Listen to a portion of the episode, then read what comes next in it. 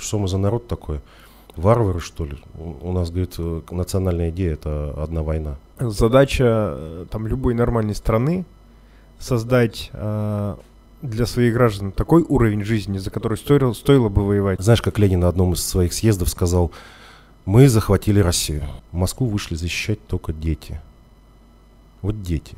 Юнкера, гимназисты. Россия перестала существовать. Черкесы, ведь они с первых дней стали в составе белого движения. На Москву точно не надо было. Нет, сто процентов. Это, это даже мне понятно. Военный никогда ничего не понимал в политике. В европейской стране, в столице, на главной площади э, стоял э, памятник русскому императору. Вот это, наверное, как бы дорогого стоит. В нашей истории Чикатило тоже. Но мы же ему не ставим памятник, несмотря на то, что это наша история. Ребята, ну мы тут находимся под боком у империи зла.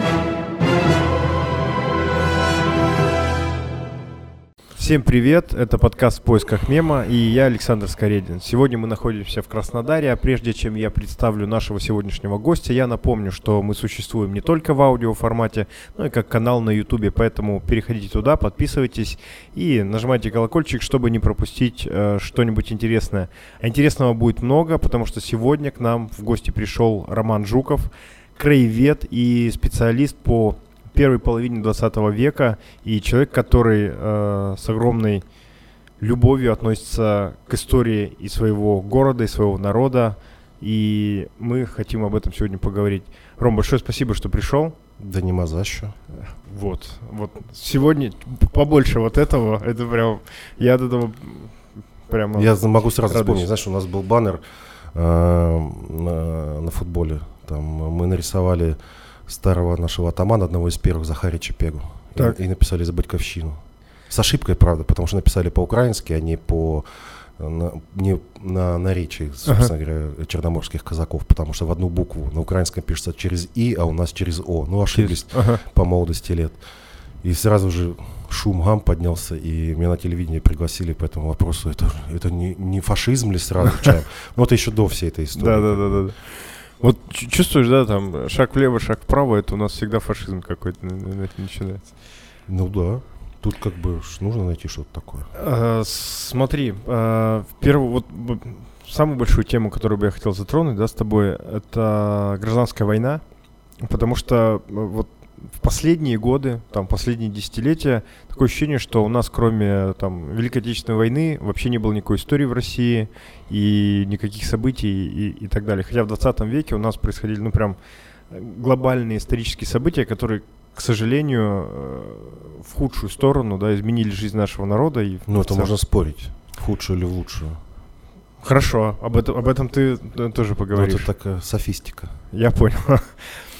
Блин, почему, почему это все забыто сейчас? Почему такого внимания не, не придается? Я думаю, что это политическая повестка дня. А, Плюс, знаешь, как Ленин на одном из своих съездов сказал, мы захватили Россию. Все, точка. Больше ничего не нужно договаривать. Второй Не момент. объяснять, да. Да, второй момент это тоже на одном из съездов он сказал о том, что а, они теперь должны создать нового человека. И вся советская система создавала нового человека. Был ли он хорошим или плохим, это не мне судить Мгм. абсолютно. Я вообще считаю, что все люди хорошие. Грех только у людей бывает разным, понимаешь? И он тяготит над ними. Вот, и новый человек создавался с новой ментальностью, с новой национальностью. А, Вот яркий пример. Много воспоминаний осталось людей, которые побывали в ГУЛАГе. Мгм. И один, наверное, из ярких воспоминаний казака, нашего станишника, ему местные зэки, когда он только заехал в ГУЛАГ, уже после Второй мировой войны, Так. как репатриант, ему сразу местные зэки сказали, о, ты не, не здешний, ты оттуда, из миграции. Он говорит, как вы догадались? Говорит, а вы говорите, н- он говорит, вы, говорит, иммигранты говорите до сих пор на исконно русском языке. Мы уже говорим на другом языке. И вот эта разность культур, если ты будешь читать э, русскую литературу, и в том числе иммигрантскую литературу, Мгм. если ты посмотришь какие-то интервью, там, не знаю, с дочкой Врангеля, с Мгм. дочкой Деникина, а, с, с иммигрантами ты поймешь, что они разговаривают на исконно русском языке, а мы, по словам э, тех самых зэков, говорим там на каком-то собачьем наречии, смесь, где смесь китайских матов и так далее. То есть разница э, ментальная, она непонятна и совершенно глубока. Плюс, опять же, э, Россия была, стремилась быть христианской страной. Она не была христианской цивилизацией, я вообще не верю в христианские цивилизации. Uh-huh. Христом прикрывались многие, но угу. как бы это понятно. Она просто стремилась быть христианской цивилизацией. А Советский Союз не стремился быть христианской цивилизацией. И поэтому христианские ценности тоже должны были быть нивелированы в Советском Союзе. Поэтому страна, которая начала все с нуля, она создавала свою политику, свою историю. И поэтому, слушай, по-моему, отец Георгий Митрофанов очень хорошо сказал, говорит, что мы за народ такой – варвары, что ли. У нас, говорит, э, национальная идея – это одна война. Говорит, национальная идея должна быть культура, что-то еще там, помимо всего остального, то, что есть одна сплошная война. Угу. И поэтому э, история-то где-то местами преподносится не так, как она есть. Первую мировую войну называют империалистической. Э, особенно любят ее называть те, кто никогда не изучал историю. Плюс э, этот термин был придуман в советской историографии, а если копнуть, то начиная с 30-х годов э, русская историческая мысль была подвергнута таким же репрессиям, как и все остальные, потому что нужно было создавать свою историю. Новую. Конечно же. И историки были многие репрессированы, либо э, отсидели, либо убиты, либо уволены. Остались только те, кто был э, готов рассуждать о Марксе, Энгельсе и победе как бы коммунизма через историю. Поэтому многие вообще даже не понимают, что значила Первая мировая война. Здесь, наверное, прежде всего, знаешь, как для людей, которые тогда жили в России, Первая мировая война называлась Второй Отечественной или угу. Великой войной. Она была очень важна, она была очень дорого. И крови в ней пролито было немало, на самом деле, там около двух миллионов человек, там по разным подсчетам. Люди ведь не просто так сражались. Это не оболганные были люди, не обманутые были люди. Люди сражались за свое отечество. А появились те, у которых должны были создать новое отечество угу. при помощи и поддержке, э, скажем так, стран, которые Э, активно боролись с Россией в Первой мировой войне. И все. Я не знаю. Это...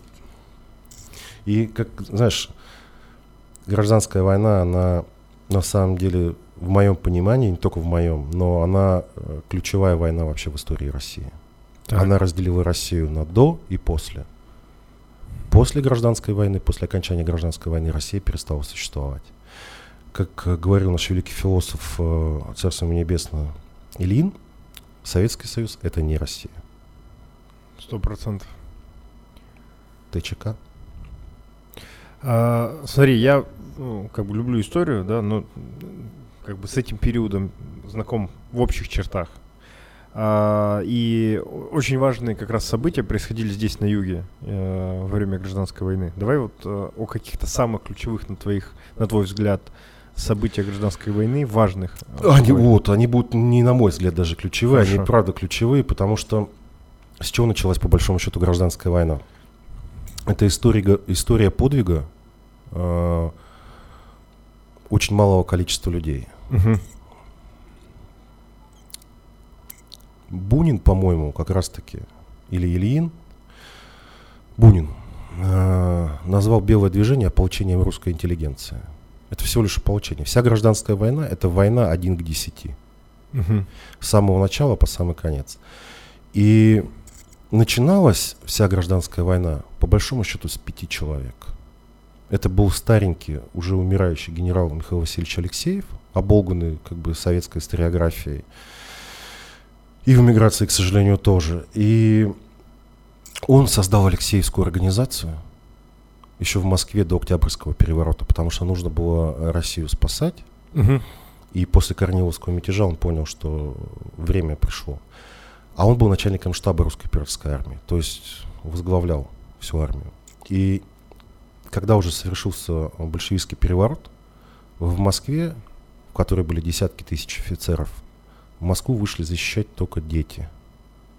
Вот дети. Юнкера, гимназисты, э, ученики реальных училищ и Мгм. несколько офицеров.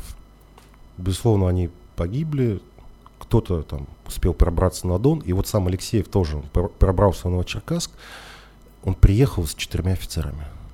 И вот с них началась организация, которая выросла в добровольческую армию, потому что э, ни Дон, ни Кубань не приняли большевиков. Они были свободными. Ну, там еще были Забайкалье и так далее, там, где более-менее казачество стояло на ногах еще Мгм. хоть как-то, там еще.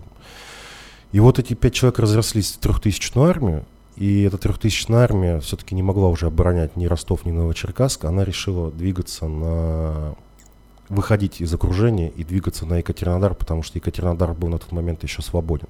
В Екатеринодаре тоже была маленькая трехтысячная армия, которая в основном состояла из детей, таких же учеников, гимназистов, юнкеров, нескольких офицеров, казаков, но очень малого количества казаков, потому что что на Дону, что на Кубани казачество э, приехало с фронта Первой мировой войны и разошлось по домам. Оно не слушало ни своих атаманов, ни своих даже отцов и родителей не слушало. А это в- у казака всегда э, краеугольный камень. Не слушать отца, это вообще не, не слушать старейшин вообще невозможно было. Здесь как на Кавказе, понимаешь, вот это вот все было. И эта маленькая армия, в 3000 человек и плюс там 2-3 тысячи обоза из беженцев, вышла из Ростова и пошла сюда на Екатеринодар на соединение. И в плотном кольце окружения бои за 80 дней похода 40 боев. У тебя нет ни патронов, нет ни базы. Ты вечно идешь в окружении и вечно сражаешься. Они дошли за Екатеринодаром, они объединились с кубанской армией, тоже вышедшей уже на тот момент из Екатеринодара, потому что большевики его взяли. Мгм. А, в принципе, оборонять Екатеринодар они не захотели, потому что жертв не захотели. И под Екатеринодаром переход из Шинджи, АУ, такой адыгейский, черкесский, из Шинджи на Новодмитриевскую, на станицу, брать ее должен штурмом. Вот этот вот переход был э, сначала сильный дождь, Мгм. а потом ударил мороз. И у них вся одежда обледенела, оружие обледенело, но они шли, и они взяли с боем Новодмитриевскую. И вот благодаря этому участку, первого имени генерала Корнилова, поход был еще назван Ледяным. Мгм. И вот это э, для всей истории гражданской войны самый легендарный поход. За него выпустили знаки. Плюс, когда уходили из Новочеркасска генерал Михаил Васильевич Алексеев, как командующий армией, как душа армии, Ко- Корнилов армию вел, а Михаил Васильевич Алексеев все-таки был душа армии, создатель. Он сказал, что мы уходим, вернемся только если будет э, воля Божья на это, но мы должны зажечь светоч, потому что Россию охватила тьма, и этот светоч должен гореть, светоч правды. И сам штурм Екатеринодара, это штурм вот этой маленькой пятитысячной объединенной армии, плюс там несколько сот казаков, елизаветинцев, марьинцев, Мгм. и э, изначально 20-тысячного гарнизона Красного, потом э, подошли подкрепления, там до 40 тысяч Екатеринодара обороняли Красное. 5 против 40, и патроны ты добываешь в бою. А фронт, представляешь, какой? Да.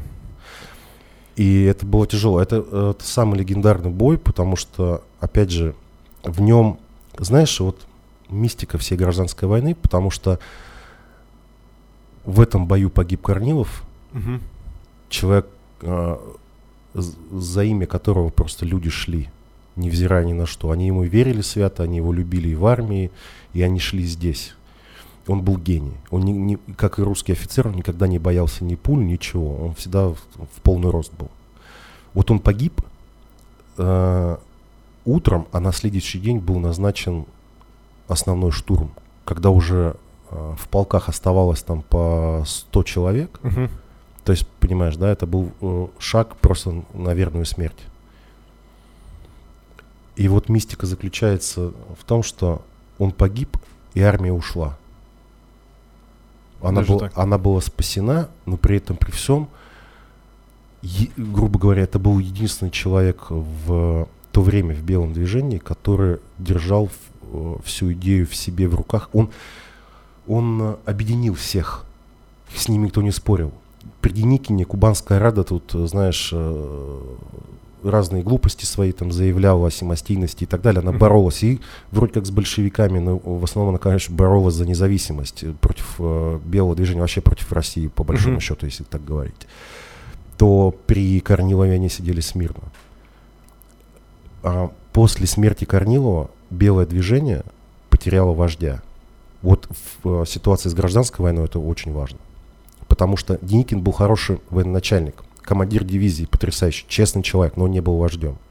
У него в тылу всю гражданскую войну творился бардак. Мгм. Новороссийская катастрофа и тысячи убиенных там людей, оставленных на расправу большевикам и не взятых с собой в Крым, это его ответственность. Поэтому Антон Иванович Деникин, будучи в эмиграции, э, в военной эмиграции, не пользовался никаким авторитетом. Он не участвовал даже в ней. Ему отдавали должное, ему его благодарили, но при этом, при всем, он не имел веса никакого. И вот этот бой, он вошел в историю. чтобы ты понимал, о нем очень много писалось в эмиграции и пишется до сих пор. Орден за участие в ледяном походе до сих пор самый почитаемый орден. И я не знаю, но вот это вот прям топ. Был, конечно, второй ледяной поход ледовый там уже в Сибири, Мгм. но это все равно уже было чуть-чуть, но не то. Потому что вот э, слава этого похода, она, опять же, не, незатмеваемая. Тут, знаешь, в чем еще такая штука есть интересная? Вот вас всего 3000 человек, ты понимаешь, что Россия захвачена, ты идешь в никуда, у вас горстка людей, у вас мало И- патронов. И понимаешь, что шансов нет. Да, но ты идешь, потому что это твой долг. Это твоя вера в Бога, вера в Родину, вера в свой народ. Ты должен это делать. И ты идешь, и ты громишь. Вот из этих 40 боев они фактически потерпели поражение только по Тяготиринадарам. Они вернулись обратно в Ростов. Слушай, а скажи, вот э, ты как раз в самом начале сказал, что в Москве тысячи офицеров, да, И в Ростове то же самое. и в Ростове, ну и в целом люди с, э, с- фронтов Первой мировой войны, ну, прибывают так или иначе домой, и, а а поддерживают это, и начинает это всего лишь вот э, горстка юнкеров, э, кадеты там и так далее. Почему так? Почему основные военные силы, э, при том, что это же организованные ребята, это люди, которые прошли многие войны э, в составе армии. Там Почему тоже есть определенный, знаешь, мистицизм, если можно так, конечно, назвать его. Наверное, все заключается потому, что все устали от балагана. Когда э, Николай II отрекся престола, он думал, он был уверен, что он это делает во благо для народа. Но там было же два отречения. Мгм. Одно в пользу Михаила, которое в итоге все мы знаем, второе было еще в пользу своего сына царевича Алексея. Вот в пользу сына царевича Алексея оно юридически верно Мгм. в пользу Михаила, оно по законам Российской империи неверно. То есть даже не имеет юридического статуса как такового. И если бы э, отречение осталось в пользу царевича, присяга не менялась. Ничего не менялось бы. А здесь войска были лишены присяги, и считая с э, марта по октябрь, это был хаос людей, дорвавшихся до власти, но при этом при всем не управлявших страной, дербанящих ее в разную сторону, ходящих на митинги. Ты знаешь, как в, в Петрограде с, э, самым ходовым, что было на тот момент? Семечки. Даже так. Волошин написал потрясающие стихи о том, что прощелкали, пролузгали, понимаешь, промитинговали страну. И все занимались чем угодно. Это был хаос. Это был хаос, э, в котором Корнилов попытался э, установить военную диктатуру, но был арестован, не смог. И опять же, Корнилов тоже легендарная, мистическая, такая очень мистическая личность, потому что ему ставят вину, что он арестовывал царскую семью. Он приехал в царск... э, в царское... се- Нет, подожди. Да какие они там были-то? В царском селе, по-моему, да. Возможно. Так. И арестовал, формально, юридически арестовал а, де-факто спас императрицу Мгм. и членов ее семьи от э, уже разнузданных больш- там, большевистских банд, которые шли, понимаешь? И императрица потом была ему очень сильно благодарна за это. А император последний, Николай II, он даже э, после передал весточку Корнилову с благословением навести гражданскую войну. Это э, по воспоминаниям одного из офицеров ближайших Корнилову. Он, Корнилов лично это сказал. То есть... И все эти люди, они устали от бардака. Военный никогда ничего не понимал в политике. Понимаешь? Мгм. Какие там февралисты, либералы, демократы, коммунисты. Ведь большевиков тоже никто всерьез не воспринимал. Даже когда они пришли к власти, все смеялись и думали, что они удержатся там, ну, пару месяцев. Никто не воспринимал, и все устали. Присяги нет. Вокруг хаос, какие-то политические движения. Все хотели дома отсидеться, потому что никто не понимал, за что нужно воевать. И вот смотри, угорский юнкеров в Москве, на Дону, на Кубани есть сознание того, просто видение, что нужно спасать Россию. Они видели наперед ГУЛАГ, массовые расстрелы, коллективизация с уничтожением крестьянства и видели много еще чего остального. Вот эти люди просто видели наперед. То есть остальные просто не понимали, что происходит. Вообще не понимали. Они поняли, знаешь, когда? Вот Алексеев ходил, бегал по Новочеркасску и Ростову, а. Ростов это там вторая Москва, купеческий город, богатые люди. Он бегал, просил денег на армию. Ему там кто стул даст, кто 100 рублей, понимаешь, кто мешок муки там. Банкиры ему дали суду. Офицеры сидели по домам. Банкиры дали суду. Когда он вернулся, армия вернулась, да, из похода кубанского обратно. И Новочеркасск, там уже восстали казаки на Дону, которые Мгм. поняли, что их будут убивать. Они восстали, пришел Дроздовский с Румынского фронта. Новочеркасс и Ростов освободили, офицеры полились в армию. Они, когда они поняли, что их убивают за то, что они офицеры, массово, они полились в армию. Но многие из них полились, опять же, находиться на тыловых должностях. Ведь белое движение это тоже срез того, что происходило. А Оно не все благородно, не все возвышенно. Но вообще нет человека безгрешного, да, ведь? Все И люди. вот эти самые банкиры, они пришли к Алексееву и запросили возвращение Обратно. Ага. долгов. А при этом при всем большевики, которые зашли в Ростов, они просто забрали деньги у банкиров Естественно. силой. Алексеев ходил, просил в долг. Человек, который спасал Россию, просил в долг денег. Это, знаешь, если уж прям так говорить, смотри, а, Российская православная церковь, она именно так называлась. Православная российская церковь. Мгм. Потому что РПЦМП это создано Сталином во время войны. Мгм. Вот. Она ведь э, тоже одобрительно восприняла там отречение Николая II, свободу и так далее, там собор Вселенский поместный. И когда был в Москве поместный собор, а как раз шли бои с юнкерами на улицах Москвы, то один из э, протеереев, по-моему, Неженцев у него была фамилия, он встал и сказал, говорит, братья, о чем мы говорим? Давайте сейчас выйдем, как в 613 году, соберем ополчение и положим конец этой кровавой бане. Ему поставили вопрос на голосование, большинство священников проголосовало против. Мы не вмешиваемся. Потом, когда они пошли хоронить юнкеров, э, они понаслышались от э, толпы, от большевиков, гнева, пошли хоронить большевиков, их вообще палками прогнали оттуда, понимаешь? И когда их начали массово э, расстреливать, а это там 140 тысяч убиенных, а когда мы говорим о свяще- священниках в России, нужно понимать, что это не поп на Мерседесе, к чему вы там привыкли, да, Мгм. за, за период советской власти. Ну да. И вот они остались в стороне. Крестьянство тоже осталось в стороне. Крестьянство одумалось только знаешь когда? Она говорит, да, большевики плохие, но мы не хотим туда влазить. Крестьянство поняло... Продразверстка когда началась. Нет, Нет. да в принципе, когда военный коммунизм уже пошел во всю и продразверстка, да, крестьянство поняло только тогда, когда Врангель был уже заперт в Крыму. Вот это единственный человек в белом движении, второй был, который был вождем.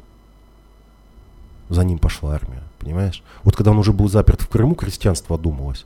Одно, второе восстание. А потом 29-й, 30-й, 31-й, 32-й год, 33-й восстаний, там общее количество только за два года, по-моему, восстаний было э, с общим количеством 2,5 миллиона человек. Это почти в 10 раз больше, чем все белое движение вместе взятое со всех фронтов, понимаешь? То есть вот в максимальном э, своем количестве э, вот белая армия это 250 тысяч Нет, я думаю больше. Это вместе со всеми тыловиками, писарями там и так далее. Там где-то 600-700. То есть это прям вообще же не... Это, то есть э, небольшая горстка людей пыталась, э, в общем-то, изменить ход истории, правильно? Не дать случиться тому, что произошло. Да, это знаешь... Э, у них было понимание, что национальная Россия не может перестать существовать. И если она будет, если все двигается к тому, что она перестает существовать, нужно, значит, э, быть честным перед собой до конца и погибнуть за нее. А ты говоришь э, один к десяти. Вот это приблизительно, да, так и было. Соотношение. Вот при этой неразберихе и общей усталости от неразберихи, от хаоса, непонимания, чего происходит э, и так далее, э, как э, большевики умудрились э, ну, такое большое количество людей под свои знамена загробастать? Элементарно. Когда ты берешь центр России, uh-huh. Москва, Петроград, ты берешься со всеми военными складами, со всеми фабриками, заводами, с железными дорогами и так далее. И в центре у тебя есть твой кулак, плюс насильная мобилизация. А, как вот, например, Екатеринодар от большевиков оборонялся, была 39-я пехотная дивизия, которая пришла с Кавказского фронта, она хотела домой. Солдатам комиссары говорили, вы не попадете домой, потому что вот там буржуи белые там в Екатеринодаре стоят, вас не пускают. А здесь атаман сказал, приезжайте домой, только без оружия. Что думают, делают комиссары? Они устраивают ночью резню всех офицеров 39-й пехотной, берут власть в свои руки. И, соответственно, солдаты тоже участвуют в этой резни, и когда все повязаны одной кровью, угу. все идут уже, как говорится, воевать вместе. И это пример, как здесь было. А в России везде общая мобилизация, насильная мобилизация, и поэтому армия была нереально огромная. Плюс интервенция. Ведь мы под словами интервенция воспринимаем там участие союзников, а белое движение это русская армия, uh-huh. она правоприемник русской императорской армии, uh-huh. и по союзническим обязательствам тоже. И их воспринимают, что союзники вмешивались там, иностранные агенты вмешивались в историю там Отечества. Это все чушь. Союзники меньше помогали, чем кажется на самом деле. Хоть обмундирование дали, потому что в основном-то не было ни складов, ничего. Все нужно было с боем брать. Где-то там патронов дали, но где-то там своих э, миссий какие-то были. То есть в Екатеринодаре была французская миссия, была английская миссия, был американский Красный Крест. Понимаешь? Но это не помощь. А большинство интервентов, на самом деле, так называемых, это угу. были в составе Красной Армии. Китайские, латышские стрелки. Те же самые латыши с эстонцами. Вот возьми пример, о чем говорили о позднем зажигании людей. Эстонцы благодаря белым отбили, оставили себя в независимости. Чем они отблагодарили белым, в том числе армию Юденича, которая пыталась штурмовать Петроград своими малочисленными там, полками? Они посадили армию Юденича, потом отступившую обратно в Эстонию в концлагеря. И они погибли многие, понимаешь? Советская власть как отблагодарила эстонцев потом? Лет сороковой год. Да, это, концлагеря, это, да. концлагеря, концлагеря. Латышские стрелки, которые принимали активную часть. Чем это потом им аукнулось? А, военные специалисты, а, бывшие русские офицеры, которые пошли служить добровольно, не uh-huh. А, пошли служить, потому что были арестованы семьи в заложниках, там, а которые пошли добровольно, потому что из таких высоких патриотических идей, да, грубо говоря, ну все-таки там вроде что такая власть, значит там типа армия, чем это аукнулось? С каждым годом процент военспецов уменьшался, уменьшался, уменьшался, и там в 30-е годы их уже окончательно почти всех расстреляли. Ну и, собственно, к чему подошли ко Второй мировой войне, да, там, с, с какой армией, с, с каким с какими Да, и поэтому, если давай уж говорить откровенно, то во Вторую мировую войну там э, были просто массовые сдачи в плен. Массовые. В первый период. Когда еще люди даже не понимали просто, насколько немцы мудаки. По своей жестокости. Ну да. Ну, слушай, были же всякие Локотские республики там и так далее. Здесь такая же была, на Кубани. Как называлась? А она никак не называлась, они здесь мало были. Просто немцы не всю территорию взяли. Им нужно было на Кавказ двигаться, а здесь, там, в районе там, Славянска, на Кубани у нас там была территория, грубо говоря, на которую немцы почти не зашли изначально. И там началось такое самоуправление, грубо говоря. Ну, которое тоже особо ни к чему не привело. Понятно. То есть, когда э, там нет какой-то централизованной власти, э, территории сами пытаются как бы осуществлять да, свою жизнедеятельность, налаживать, держать баланс и налаживать жизнь. Хорошо, возвращаясь к гражданской войне, а вообще вот в целом какие-то шансы были у, у белых? Или это... Какие-то шансы на что? На, по- на победу. А они победили. Задумался. За... Нет, я понимаю, о чем ты в плане победили. Ты же понимаешь, да, Да. что если сидит две компании, Так, одна пьющая, орущая, галдящая и вызывающая, и цепляется со второй компанией, и с второй компании все интеллигентные ребята э, просто уходят, убегают, а один остается и до талого сопротивляется, Так. да, побеждает он, несмотря на то, что его избили. согласен, согласен, но... Если конкретно военную победу, э, шансы были, может быть, и были бы, но стечение обстоятельств было таким, что, наверное, все-таки нет. Опять же, численное преимущество, э, плюс э, склады, провиант, все. И вот смотри, Деникин тоже его ошибки. А Почему он с Красновым, с Врангелем очень поругался? Потому что те не хотели идти на Москву. Идея Врангеля, как и Краснова, была в том, чтобы создать анклав свободной России на территории там войска Донского, Кубани, там Кавказа, где вот где они освободили, да? Там собирать силы, да? Да, и люди увидят разницу и придут. То, что сделал Врангель в Крыму. Ведь рабочие, которые занимались загрузкой угля, там, обслуживанием пароходов, которые вывозили э, русскую армию беженцев в эмиграцию, рабочие, они были все большевистски настроены. Но они все вышли провожать и добрым словом, понимаешь, помянули. Потому что хорошее было отношение. Люди видели, что все нормально. И вот именно этого и хотели. Но а директива идти на Москву, когда у тебя там, грубо говоря, 100 тысяч человек, а фронт у тебя от Киева, никакой от Киева, там, фактически от Румынии там, э, до Поволжья, Мгм. Ну, куда тебе, да, все понятно. Ну, а, на Москву точно не надо было. Нет, сто процентов, это, это даже мне понятно. Но а, а какие бы действия могли п- привести, вот если посмотреть, развернуть эту ситуацию? да? история не терпит Я сослагательных понимаю, но это, знаешь, это как э, альтернативная история. Да-да-да, каждый видит... э, как- как это называется? Подожди. это, а, Ладно, забыл. Мы же можем пофантазировать, как это могло быть. Ну, я думаю, что если бы... Ну, это, опять же, не мое мнение, это мнение историков. э, Где-то, может быть, и мое, что если бы действительно э, та территория, которая была ос- освобождена там по 19 год, она бы осталась русской национальной территорией. В составе там кучи народов, э, то это могло бы в корне изменить историю не только э, России и Советского Союза, это бы в корне могло изменить историю вообще Европы. А, многие историки сходятся к тому, что не было бы Второй мировой войны, Согласен, наверное. Согласен. если бы Россия осталась. Ну, а вот смотри, ты сказал, русская национальная территория, э, там в составе кучи народов, да? Ты, Да. Ты, ты как сказал. А, там же и Кавказ э, вот в этом хаосе начал там что-то бу- бурлить, еще что-то, самоопределяться. Ну, чуть-чуть, да. Э, Знаешь, у Деникина был генерал Шатилов, который покорил Чечню быстрее, чем генерал Ермолов. Но при этом, при всем, в определенный момент, да, там Кавказ хотел независимости, но не весь и не все понимал правильно. Грузины что же остались э, в независимости? Да чем для них это закончилось? Они стали советскими. Мгм.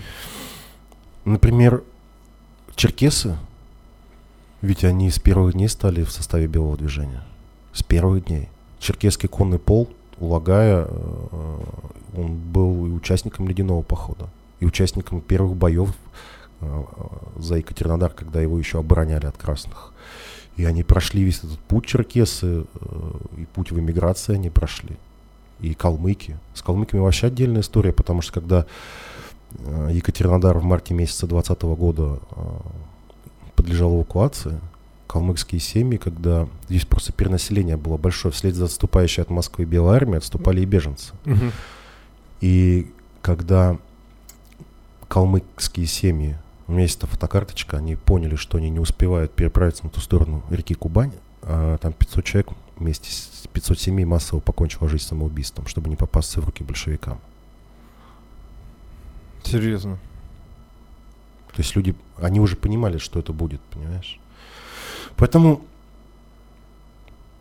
А, еще знаешь, такой момент интересный есть. В России ведь не было национальности. Мгм. Их Советский Союз придумал. В России, как говорили, там, я русский черкес, я там русский казак, я там э, русский там еще калмык. Поэтому этносов было много, национальность у всех одна, по большому счету. То есть, если ты причастен к русской культуре и русской цивилизации, ты русский.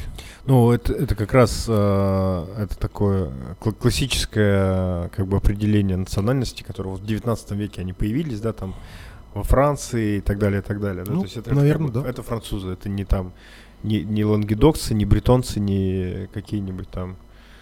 Кто у нас там Д'Артаньян был? Да Гасконцы, да? Это все французы. Д'Артаньян был э, боярским. Боярским, да. Слушай, а вот смотри, вот у нас с тобой есть общее мнение, да, что после того, э, как произошла революция и там закончилась гражданская война, Россия перестала существовать, да, как бы. Ну, это мнение это, великих русских философов, историков и так далее. Но мы, мы только- мы его озвучиваем, Хорошо, да. хорошо. Ну и это хорошо, что мы его озвучиваем. Это же этого сейчас мало.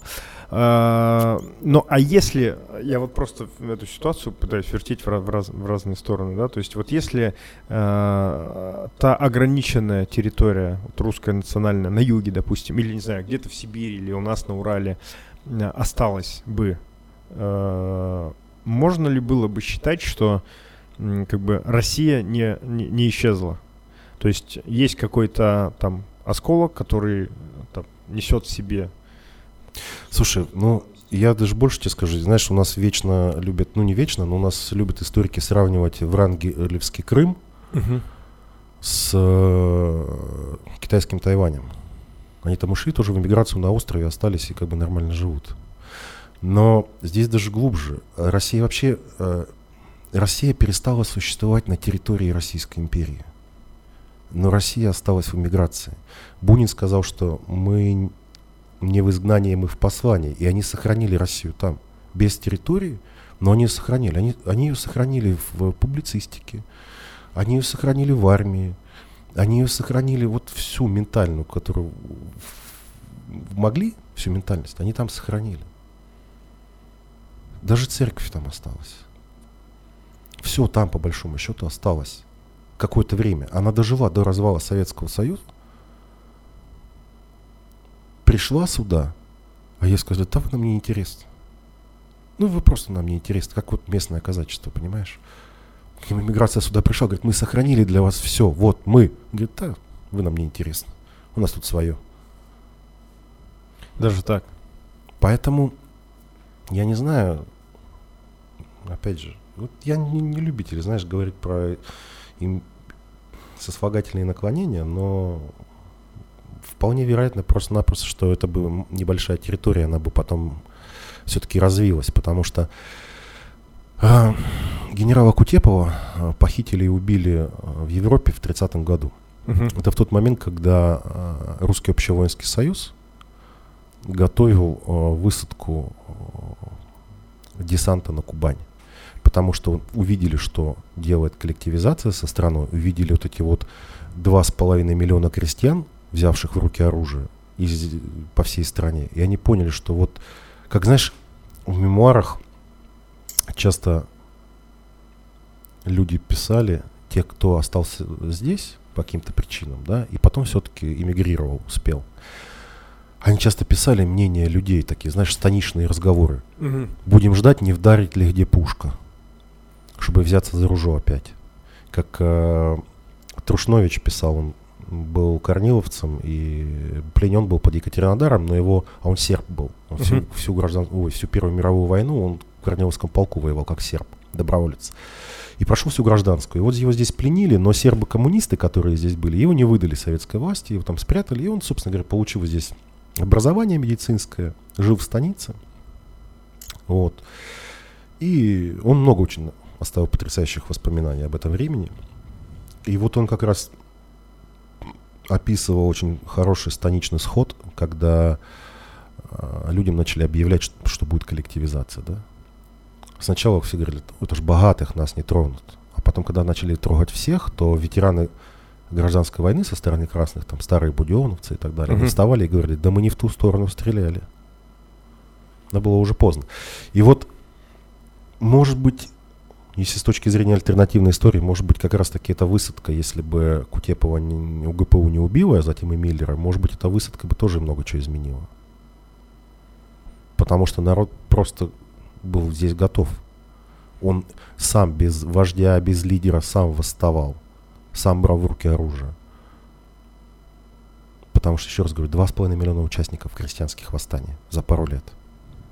Ну и, и смерть Кутепова э, как бы смогла отменить этот план. Дело в том, что всегда э, нужен вождь. Угу. Главнокомандующий это хорошо, но нужен вождь. А Кутепов был вождем. Он взял бремя Врангеля в свои руки, и он достойно его нес. Точнее, знамя Врангеля в свои руки, он достойно его нес. После него, ну, уже было посложнее в эмиграции. По поводу вот маленькой территории, да, которая осталась независимой и так далее, мне кажется, показательный пример э, Финляндии. Это Карл Густав Маннергейм. Это вообще потрясающе. Всегда историки приводят в пример, что было бы, если, если бы. Он говорит, да. посмотрите на Финляндию. Потому что это страна, же... где победили белые. Да. Официально. Страна, где, бывшая да. территория Российской империи, страна, где победили белые. При том, что не самая богатая часть этой страны, насколько я понимаю, в Советской, ну, в Российской империи, вот я уже говорю, в Российской империи Финляндия была, ну, таким я так понимаю. Ну там вообще-то тяжело жить. За, там холода, да. да. Тут, а, а живут же хорошо. Очень хорошо. Я на самом деле в этой истории э, замечательно. Что и что мне нравится, что, ну вот, как бы Маннергейм, да, то есть э, царский офицер, там, верой и правдой служивший, э, на хороших там, э, значит, счетах, позициях и так далее, понимает, что все разваливается вокруг, понимает, что глобально ничего не сделать, ну, в смысле, в России. Но он пытался. Он даже был одним из тех, кто пытался спасти царскую семью, но не нашел э, хорошей поддержки. Вот, понимает, что вот это не получается. Надо уже. спасти какой-то маленький участок. Да, и он говорит, свою родину. Да. Я, я, говорит, поехал обратно. И, соответственно, там они выигрывают, э, значит, свою гражданскую войну, белые. У них возникает демократическое государство, и он, ну, как бы, как, как серьезный вояка, как понимающий человек, он говорит, ребята, ну, мы тут находимся под боком, у империи зла, у огромной, мы маленькие, они точно нас нападут, надо уже сейчас готовиться. И там разрабатывает этот план, да, там укреп районов, э, всех этих вещей, говорит, ребята, мне нужны деньги, чтобы вот мы вот построили это все и смогли бы потом обороняться от Советского Союза, который сто процентов на нас нападет. Вот. И э, я не, не скажу сейчас точно, кто ему это сказал, премьер-министр или, или кто-то еще. Ну, то есть это, ну, они рассматривают это в Сенате, да, этот вопрос.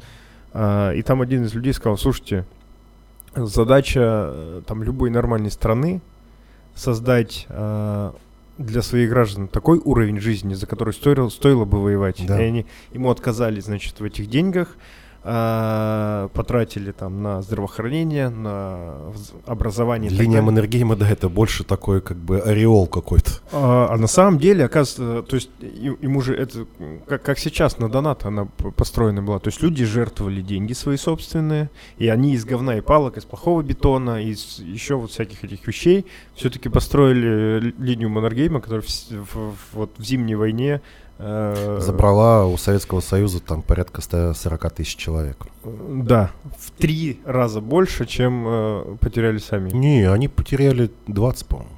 Финны 20 потеряли. Не, там, я к тому, что вот соотношение... Ну да, там, там, там понимаешь еще в чем вся штука? Эм, когда э, Русский общевоинский союз и русская иммиграция пришли сразу к Маннергейму и сказали, мы готовы вступить в финскую армию и сражаться с большевизмом. Мгм. Маннергейм сказал нет. Я благодаря внешней агрессии, я не хочу опять превращать войну в гражданскую. Говорит, у меня из-за внешней агрессии объединились все. И социалисты, и демократы, и монархисты. Все объединились воевать против Советского Союза. Поэтому там э, единичные участники из белого движения принимали участие да, в борьбе. Ну и, кстати говоря, первый опыт э, коллаборации там тоже были советские военнопленные, тоже взяли в руки оружие, чтобы воевать с Красной Армией.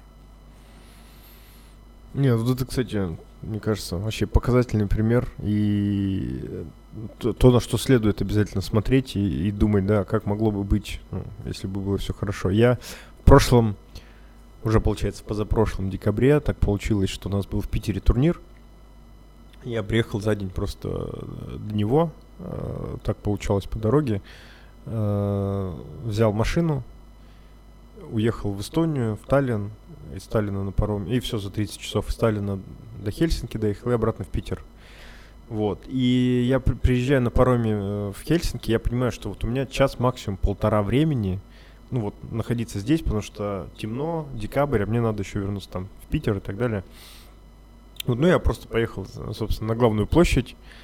А, значит, у них вот это там огромное здание стоит, площадь, э, такая рождественская ярмарка вокруг, и стоит памятник. Я такой, так, ну и пошел, значит, смотреть, что смотрю, типа, император Александр. Думаю, вот это серьезно. Вот чтобы там в европейской стране, в столице, на главной площади э, стоял э, памятник русскому императору, вот это, наверное, как бы дорогого стоит. В проклятом Западе Да. Э, В, по-моему, ООН до сих пор висит портрет Николая II, как, э, по большому счету, первого миротворца, который созывал эту Лигу наций, был ее идеологом, и что это в будущем переросло в ООН. Ну вот. Видишь, а, как-то цивилизованные люди, они есть везде по всему миру, да, Мгм. они понимают, что есть понятие наша история, ее нужно как-то чтить. Но ведь э, под это дело не гребется сразу все, потому что наша история Чикатило тоже. Но мы же ему не ставим памятник, несмотря на то, что это наша история. Да ведь?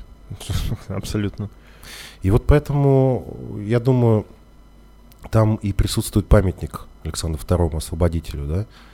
Но не присутствует памятник, я не знаю, какому-нибудь э, вождю Третьего рейха и так далее, да?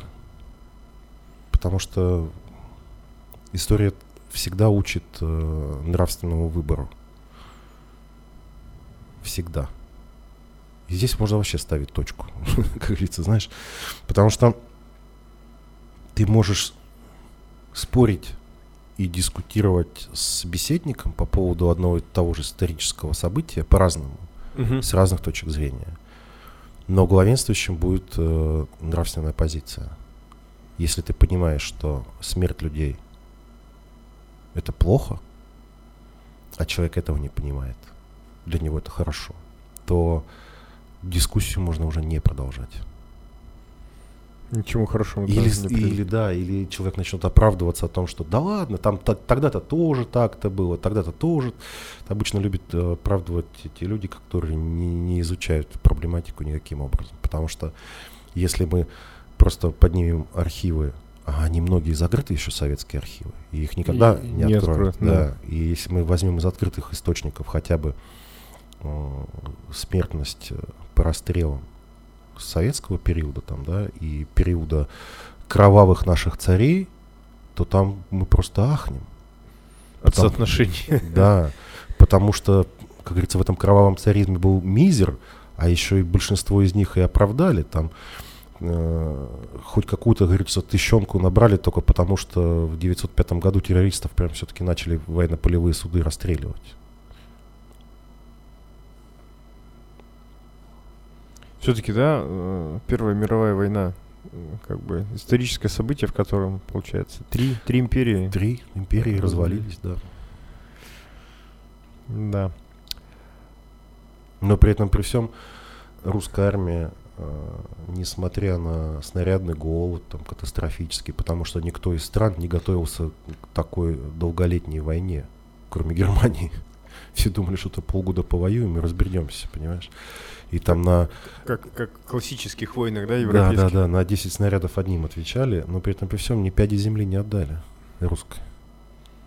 Ее отдали только большевики, потому что немцы, э, немцы оккупировали вплоть до Ростова землю. Они, ну, немцы даже пришли на Кубань. У нас как раз в мае 18 года было восстание на Таманском полуострове казаков против большевиков. Угу. И их уже прижали Керченскому заливу, там, и все, их должны были большевики добить, но из Крыма высадились немцы. И вот враги те самые по, Первой мировой войне. И большевики не стали уже, как бы, с тем самым они спасли многие семьи.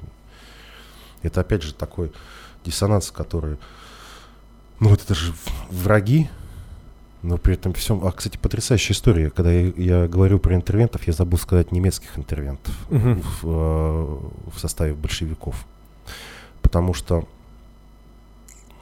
есть одна такая потрясающая история. Немецкий офицер, уже когда заняли они Ростов и так далее, повез э, одного русского офицера показывать место, где они расстреляли там порядка 10 тысяч немцев. Это были те военнопленные, которые участвовали в Красной Армии на стороне большевиков в войне с белыми, то есть с самого начала гражданской войны. И немцы их расстреляли как изменников. Которые дожили, в смысле, или как? С самого начала гражданской войны, 18 год. Так. И вот в Красной Армии воюют там 10 тысяч большевиков на юге здесь, понимаешь? Так.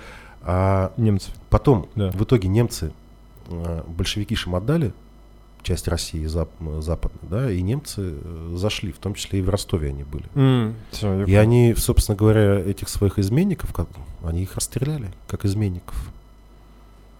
Хотя, казалось бы, большевики их ставленники, там, да, они помогали всячески, большевики сделали все то, что они от них хотели и просили. И контрибуцию потом за это попросили. Ну, конечно.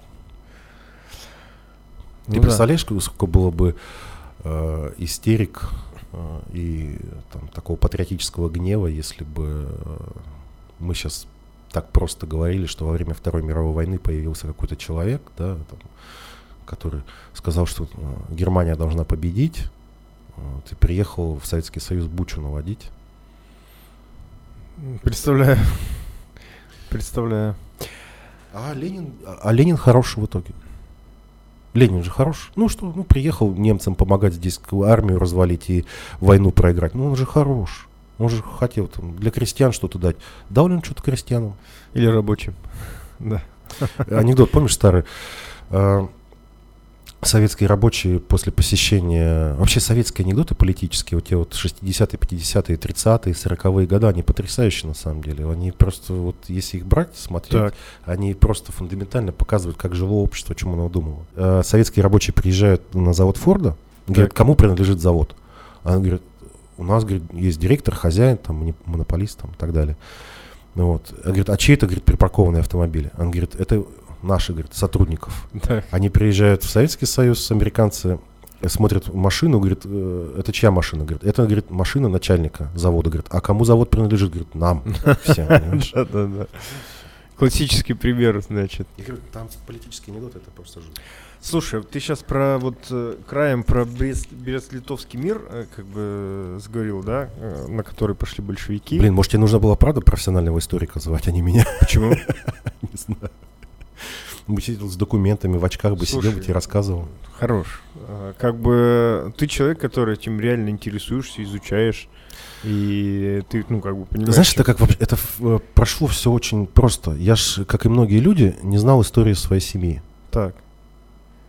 Пока была жива бабушка, я мог... А бабушка родилась в девятнадцатом году. Угу. И знала кое-что. Я бы мог у нее расспрашивать. А она мне что-нибудь мельком скажет. А бабушка пережила голод 33-го года. Понимаешь, это минус 8 миллионов человек. И я бы вместо того, чтобы у бабушки что-то рассказывать, распро... кто на этих старых фотографиях, кто это и так, и так далее, я на футбол ходил. Понимаешь? И занимался вот тем, всем тем, чем мы в молодости занимались на футболе. А когда бабушки не стало, я понял, что я могилу своего прадеда, в честь которого меня назвали, прапрадеда даже, да, который нас сюда всех перевез. Я ее так и не нашел, а я ее даже и не искал. И я пошел на Всесвятское наше кладбище, там пять лет ее там искал. Бог сподвиг меня там. А, там это вообще отдельная история, как она нашлась. И начал по крупицам восстанавливать там своих дедов, прадедов, которых я ничего не знал. Были какие-то там, знаешь, как у нас обычно говорят, там какие-то семейные легенды. И не все эти семейные легенды подтвердились. И у меня они участники Первой мировой войны. Угу. Участники гражданской войны. Причем гражданской с одной только стороны. Это я понимаю. В- без э, мыслей, там, без домыслов, без сказок, как говорится. Знаешь, как любили в советское время. Да, вот там как, все поделились. Говорят о существовании какого-то красного казачества. Но это, это такие единичные случаи, которые нельзя назвать там казачеством ни в коем образом. Знаешь, тем более, что они от- отреклись от казачества, встав под э, знамя Антихриста. Это уже как бы все. И э, убрав э, свои стяги, свои знамена, полковые, полковые праздники, полковые песни для них перестали существовать, полковое братство. Для них перестал существовать свой собственный дом, свой собственный отец как старший, поэтому это уже ты выходишь из казачества. У нас здесь был э, один тут э, товарищ, даже не хочу фамилию говорить, как говорится, разбойник, который на Кубани типа красный казаковал Угу. со своей бандой. Они храмы жгли даже. Это можно назвать казачеством, казаками? Нет, Ну, это, да. лю- это люди, которые уже отреклись от всего. Как угодно можно назвать, наверное. Это разбойники, да. Если будут потом люди говорить, что, дескать, казаки всю жизнь были разбойниками, ну, это неправда. Если быть объективным, то понятно, там, 18, 17, 16 век, ну, там все вообще были разбойниками. Россия только при Александре II вышла вообще из феодального строя и вообще из средневековья вы, вышла, выбежала. А до этого это был, по большому счету, средневековье, и менталитет средневековья был. Не, на самом деле я коротко тоже скажу, потому что, а, ну, фактически, в, в- вот в критический момент войны, когда условно, Не в критический, а за несколько месяцев до, да, р- до самого главного наступления и победы в Первой мировой войне. Я неправильно выделился, критически не в смысле плохой, а в кульминационный момент. Да. Я просто неправильно. За выразился. полшага до победы. Какое-то непонятное, ну, эти ультиматумы Ленина и все остальное, значит, принимается этот э, там позорный мир. Кроме, вот даже А если когда он принимается, знаешь? Заседание их состоялось, знаешь, когда? Когда? 23 февраля. А ты думаешь, это вот поэтому 23 февраля? Нет, не Это же- поэтому. Это же, день создания рабоче-крестьянской там что-то армии. Ты знаешь, э, дело в том, что создавая свою историю, нужно создавать свои праздники. Так. И они часто всегда были под- э, подменяемы. Ну вот мы поздравляем э, женщин с 8 марта. Так. То есть признался, да, я не поздравляю. Слушай, ну, хорошо. я пусть у- так, пусть стараюсь так. уважать женщин, поэтому я не поздравляю их с 8 марта. А в России был э, какой день? Праздник женский. День жен мироносец. Это был? христианский праздник, это там э, на третью неделю после Пасхи, понимаешь? И, и- этот праздник был длился всю неделю. Это считался женским днем. Мгм. В России вместо 23 февраля у нас был там День Георгиевских побе- э, кавалеров, э, День Георгия Победоносца и так далее, понимаешь? Это были такие мужские дни. Ну Вот. И нужно же было что-то создавать. И оно все менялось. Все менялось. Он под Пасху подвели там фактически там 1 мая и какие-то такие. Они всегда заменялись. Это вот у нас День города Краснодара, какие там выходные сентября, не помню. Мгм. А день Екатеринодара, и они говорят, нам там 220 лет, там или сколько там, я не помню. Вот, а день Екатеринодара 7 декабря, потому что день э, великомученицы, великомученицы святой Екатерины, понимаешь? Вот это вот ментальный разрыв сумасшедший. Поэтому именно 23 февраля эта шайка-лейка заседала, э, и Ленин давил на то, чтобы ультиматум был принят. Мгм. И 23 февраля ультиматум был принят. Потом уже нужно э, как бы какую-то дату для армии придумывать. Они придумали вот такую. Могли бы на самом деле чуть поумнее придумать. Ну, как бы для уровня, э, видимо, людей хватает. И, люди сейчас, знаешь, говорят, я не поздравляю никого с 23 февраля, я не хочу поздравлять. Я в этом плане понимаю, что есть 22 февраля, это дата выхода добровольческой армии в ледяной поход. Для меня это более важно, да. Но меня поздравляют с 23-м, и здесь такой психологический момент. Начинать гавкаться с людьми, да, Они не поймут. а это вообще неправильно. человек же поздравляет тебя от души, угу. понимаешь, он желает тебе доброго. И, ну... Двоякое ощущение. Да, то есть не принимать это, это одно, но не принимать это и объяснять человеку, ты сделаешь ему неприятно. Я не хочу делать людям неприятно. Я за свою жизнь понаделал неприятно людям, знаешь, хватает. И вот прагматическую часть все-таки, да, взять э, вот этого мира, то есть э, без, без того, что вот кульминация войны, в шаге от победы, все остальное. Э, Константинополь наш. Да. Отдали огромную территорию. Украину, Белоруссию, там с, ой-ой-ой. с очень плотным населением. Ну, то есть плотность населения там была выше, чем по всей остальной э, как бы империи.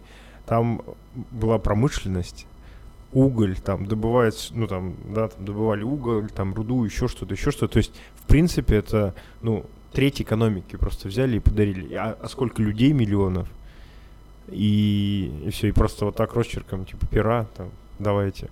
Я, э, мы в прошлом году, до, до того, как вот вся эта хрень с пандемией стартовала, с э, другом моим, с которым вот мы частенько где-то ездим, да, там на Рюген куда-то или еще что-то, мы хотели как раз э, съездить в Беларусь, вот, и там, там Гродно, еще что-то посмотреть, вот, вот все вот эти вещи. Я говорю, слушай, Макс, ну, э, как бы я не, не настолько знаток истории, тем более вот этого периода. Я говорю, слушай, Макс, надо, короче, в совет съездить по- по-любому. Типа, ну, посмотреть, что это как, там, вот, как бы вот эта вся знаменитая история, да, там, атака мертвецов, оборона этой крепости. Я начинаю гуглить, а оказывается, она даже не в Беларуси, она в Польше находится. Вот сейчас э, вот эта крепость, это территория Польши. А когда-то была Россия. Вот. Ну, то есть и Белосток, вот рядом, да, все что. И это было, ну, как бы, вот это была наша страна. Я такой думаю, блин, ну, как так? А ты знаешь, есть еще такой интересный момент. Село в Густово в Польше находится. Так. Тоже бывшая Россия, да? Как бы это ни звучало. И там, чем опять же Первая мировая там отличается очень много от пропагандистских штампов Второй мировой войны. А, там было явление Богоматери угу. русским солдатам, потому что они там находились э, в не очень выгодной э, стратегической военной позиции. Им нужно было выйти. И Богоматерь указала выход. И это явление куча людей видела, куча людей зафиксировала, подписались на иконе, написали икону. И она известна как Августовская. Так. Вот. Вообще там четыре иконы Богоматери в России в тот момент появилось, грубо говоря, в этот период там вот, довольно-таки ага. смутный, в начале 20 века. Они образуют над Россией крест по территории, понял? Даже так? Да, потому что в день отречения там императора появилась э, державная икона Богоматери. Ее крестьянка нашла, тоже очень символично. Крестьянство осталось в стороне от всего этого хаоса и больше всего пострадало. И вот крестьянка ее нашла. Явление икон, так называемое. И вот а к чему это говорят? А. Так вот, Густова. Да, явление, и опять же, территория России и явление. А это народная фиксация. А штампы с последующей войной это больше э, такие выдуманные мифы, как якобы Сталин с иконы летал вокруг Москвы. Там, знаешь, там явления, там, а, к, Мат, к Матроне Сталин ходил. Там. Не, ну это как бы да, вообще да, смешно да, все да. выглядит. Церковь, он, как говорится, человек, который спас церковь, оказывается. Ну, это, да. Вот просто, еще раз говорю, есть вот что-то такое народное, теплое, а есть такое штампованное сверху, знаешь. Искусственное. Слушай. И, и эта, эта икона, соответственно, намного менее известна сейчас, чем миф о том, что Сталин с иконой летал. Но она, она в России находится или там в Польше? Она в списке э, повсюду. Даже у нас в, в храме есть список этой иконы. Но, правда, знаешь, как... Э, вообще кубанская иконопись, она отдельно интересна, потому что она как... Она очень детская. Uh-huh. Она такая детская, но это нет академического письма. И меня научили чуть-чуть хотя бы там разбираться в этом. И, в общем, э, это, Богоматерь выводила не казаков. Но на Кубани не смогли это понять, и поэтому пририсовали казаков, понимаешь? Мгм. Стоящих, видящих это. Ну и где, кстати говоря, первое находится, я не могу сказать. Я знаю, что списки по всей стране есть. Понял. Первое я знаю, где державная находится.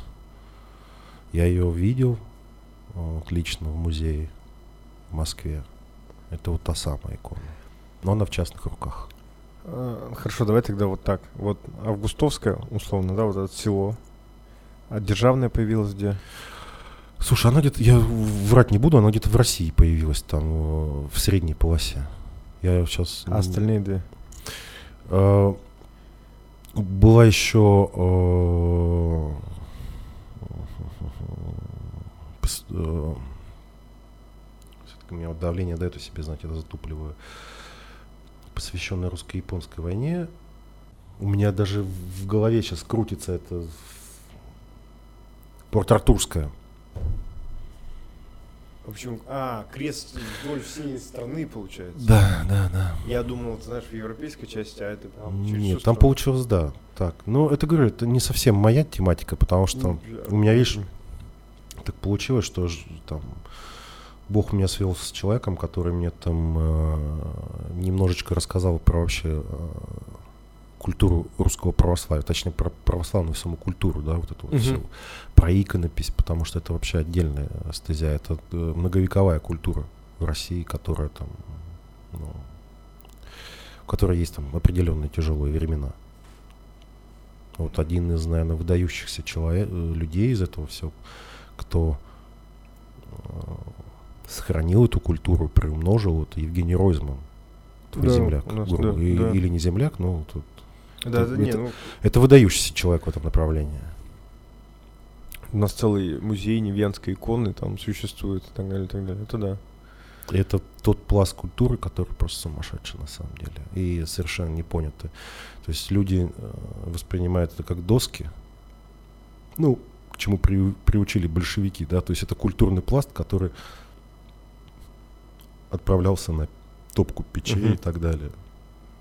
На просто без разницы, как вы относитесь к религии, но это сделано руками человека. Он вложил в это душу свою, и это культурный слой. Естественно, конечно. Ну, рушить, ломать это был такой принцип известный. Ну, это вообще главный принцип. И задача была все разрушить. Ну да, потом новое построить. Ну, они думали, что они могут построить новое. А ну почему у них все прекрасно получилось? Ты посмотри вокруг, все новое. thank you